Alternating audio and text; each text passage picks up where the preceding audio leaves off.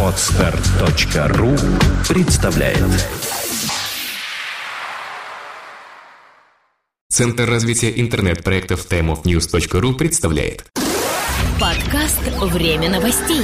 IT-новости вашей жизни.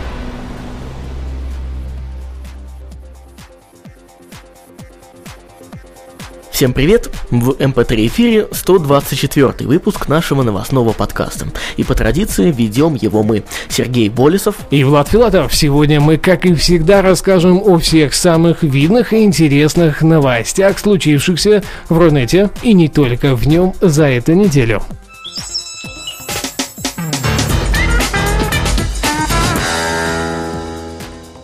Безусловно, самая заметная новость прошедших дней – это, конечно же, покупка Фейсбуком фотоприложения Instagram за миллиард долларов США.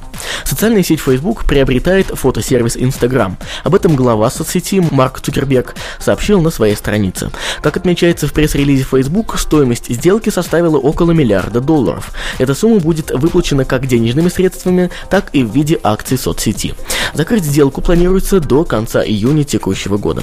Марк Цукерберг отметил, что слияние никак не повлияет на э, Инстаграм, э, и сервис останется независимым от социальной сети. Об этом также говорится в блоге фотосервиса. Видишь, крупная рыба покупает не менее крупную рыбу, но при этом все-таки подгребая ее под себя. Вполне логичный исход, ну а мы, видимо, вскоре все-таки увидим хотя бы минимальную интеграцию возможностей Инстаграма в Facebook, я в этом уверен. А, что касается целей покупки а, Фейсбуком этого приложения, например, Марк заметил, что миллионы людей по всему миру любят это приложение и сам бренд Инстаграм. И наша цель распространить это приложение и этот бренд на еще большее количество людей. Да, и как раз э, Facebook повлияет и в этом плане максимально корректно. Будет лишняя реклама Инстаграму. ФАС накажет интернет-провайдера за рекламу антивируса. Комиссия Федеральной антимонопольной службы России признала нарушением закона рекламу антивируса Нижегородским отделением ОАО «Ростелеком». Решение было вынесено еще 2 апреля, однако ФАС сообщает о нем на своем сайте неделю спустя. ФАС обратился некий гражданин, который отметил, что при входе в интернет через Ростелеком первым показывался не сайт, выбранный абонентом, а страница с рекламой антивирусного средства. Какой именно антивирус вирус рекламировался, не уточняется. Ну, знаешь, вот тут уже прям все возможные способы привлечения э, рекламы в те или иные средства. Прям Ростелеком удивил фактически Вперед, э, планеты всей. Да, никто еще пока не додумался что-то сделать аналогичное. Сам автор э, жалобы указывает, что он не давал никакого согласия на получение этой рекламы. При этом Ростелеком не предоставил антимонопольщикам информации о получении такого согласия. В связи с этим комиссия ФАС пришла к выводу, что это прямое нарушение закона, а конкретно части 1 статьи 18 э, а, закона о рекламе, который как раз и обязывает распространителей интернет-рекламы доказывать, что адресат согласился на ее получение. Ну, ну вот странно, да, ты заходишь в интернет, а тут тебе реклама. Тут тебе реклама, да, хотя ты там набрал Яндекс, например, да, да? а тут тебе а тут тебе антивирус да. рекламируют, как бы вообще непонятно, да, и ну, я не знаю, с чем это связано, ну, я не знаю, плати там за интернет на 50% меньше, но при этом смотрели рекламу. Вот звучало бы так, да, акция от Ростелекома. Да, да, да. И наверняка многие бы согласились пойти на такое хищерение, дабы сэкономить свои денежные знаки в кармане, но ведь ничего такого не было, это как-то все очень странно, прям совсем-совсем.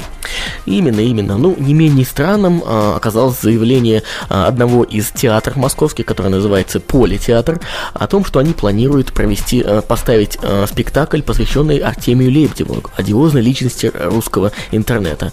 И их планам было суждено сбыться. На сцене политеатра 6 апреля состоялась таки премьера спектакля под названием «Артемий Лебедев. Человек-док» из серии документальных постановок, посвященных одному человеку. А, напомним, что эта серия была задумана еще в 2010 году режиссером и художественным руководителем театра «Практика» Эдуардом Бояковым. Изначально он придумал 10 постановок, которые э, с, успехом поставил в своем театре, а потом уже э, было принято решение продолжить этот проект и назвали они вторую часть этого действия Человек-док. В рамках этой серии и был поставлен спектакль про э, культового человека в российском интернете Артемия Лебедева. Ну, здесь, мне кажется, тут комментарии, какие бы то ни было, излишние. Все, кто хочет э, побывать на данном представлении, наверняка еще успеет купить билеты, так как, ну, явно же оно было не единственным в своем роде. Википедия отказалась от карт Google. В мобильных приложениях Википедии для Android и iOS вместо карт Google будут использоваться карты проекта OpenStreetMap. Об этом говорится в блоге фонда Wikimedia. Отказ предположительно обусловлен планом Google взимать плату с ресурсов, которые используют у себя API карт, указывает CNET News. Платить нужно в том случае, если число загрузок карт превышает 25 тысяч в день. Плата составляет от 4 до 10 долларов за каждую тысячу загрузок сверх норм. Что же это за проект OpenStreetMap? Напомним, что это э, некоммерческий картографический сервис, и, как и Википедия, он финансируется за счет э, добровольных пожертвований людей. Редактировать эти карты может любой зарегистрированный пользователь, и распространяются они, разумеется, под лицензией Creative Commons. Э, также, наверное, стоит отметить, что ранее от сервиса карт Google в пользу OpenStreetMap отказались э, компании Apple, в частности в приложении iPhoto для iOS, и социальная сеть Foursquare, э, что вызвало тоже не меньше вопросов, чем отказ и э, компании Wikimedia. Что ж, разные могут быть причины отказа от карт Google у компании Apple, разные могут быть причины у социальной сети Foursquare, ну а у фонда Wikimedia все понятно. Они решили сотрудничать с сервисом, который работает по аналогичной с ним модели. И, во-первых, бесплатно, и, во-вторых, какое-то такое вот корпоративное согласие, что ли, да, может быть и так. А Google нужно задуматься о том, что все-таки, если сейчас пошла такая волна отказа и разработчики не хотят платить, нужно искать другие типы монетизации и все-таки лучше популяризировать свои карты всеми возможными способами, нежели от них откажутся те, кто ранее пользовался. Пусть даже они были, так сказать, друзьями до этого навек. Агентство Associated Press подружилось с видеоблогерами. Пользователи сервиса видеотрансляции BAM User смогут распространять свои ролики по каналам агентства Associated Press. О достигнутой договоренности сообщается в блоге BAM User частности, говорится о том, что каждый автор онлайн-трансляции сможет дать разрешение агентству на использование его материалов. В таком случае Associated Press будет в обязательном порядке указывать авторство видеозаписи, например, в виде имени пользователя на BAMP User, э, располагаемом прямо в самом видеоролике.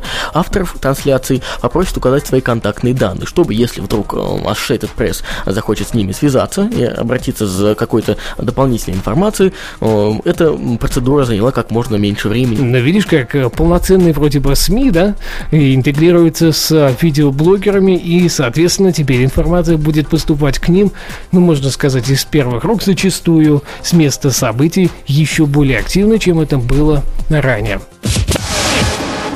Два ролика Samsung вошли в десятку самых просматриваемых реклам недели, по данным EDH. Ролик, рекламирующий гибрид смартфона и планшета Galaxy Note, собрал более 2 миллионов просмотров и занял четвертое место. Ролик смартфона Galaxy Nexus собрал более 500 тысяч просмотров и оказался на десятом месте. Видео Galaxy Note вышло на этой неделе и стало самым успешным новичком, а реклама Galaxy Nexus держится в рейтинге уже восьмую неделю. Первое же место занял ролик видеоигры Angry Birds Space, собравший 9 миллионов просмотров. Второе – ролик об уганском военном преступнике Джозефе Кони. Третья – реклама ювелирных изделий. Ну вот, э, может быть, по этому рейтингу и мы можем судить о современных э, пристрастиях людей э, в плане каких-то просмотров тех или иных роликов. Что сейчас актуальненько. Да, ну а мы в свою очередь отмечаем, что материалы для выпуска подготовлены на основе публикации лента.ру, за что им большое спасибо. Переходим к нашей постоянной рубрике «События недели».